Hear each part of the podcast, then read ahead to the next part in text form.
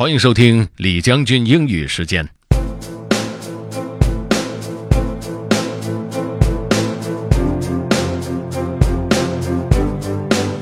今天的内容是经典小说《A Tale of Two Cities》双城记的开头。这部小说的开头非常有名，就算是没有看过这部小说的人，也应该会听说过最前面的这两行内容。It was the best of times. It was the worst of times。今天内容呢相对要短一些，一方面是因为有几句比较难懂，另外一方面是因为这几段的语言非常美，这样可以多欣赏一下。今天为大家节选的内容呢，描述的是伦敦和巴黎在法国革命之前的情景，但是它的妙处呢，是它也在描述任何时代的人对自己的时代的判断，总是会包含各种矛盾。总是会包含各种极端，总是会低估未来的变化，或者是错误的把事情判断成常态。Okay, let's get started.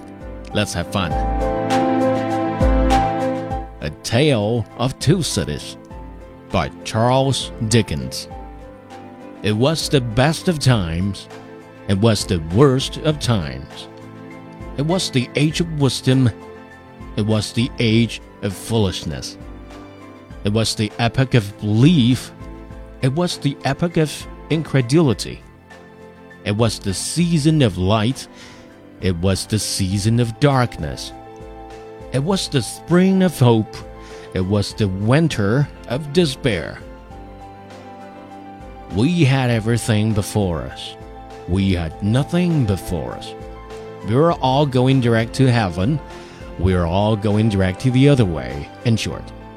The period was so far like the present period that some of its noisiest authorities insisted on its being received for good or for evil, in the superlative degree of comparison only. There were a king with a large jaw and a queen with a plain face on the throne of England. There were a king with a large jaw and a queen with a fair face on the throne of France.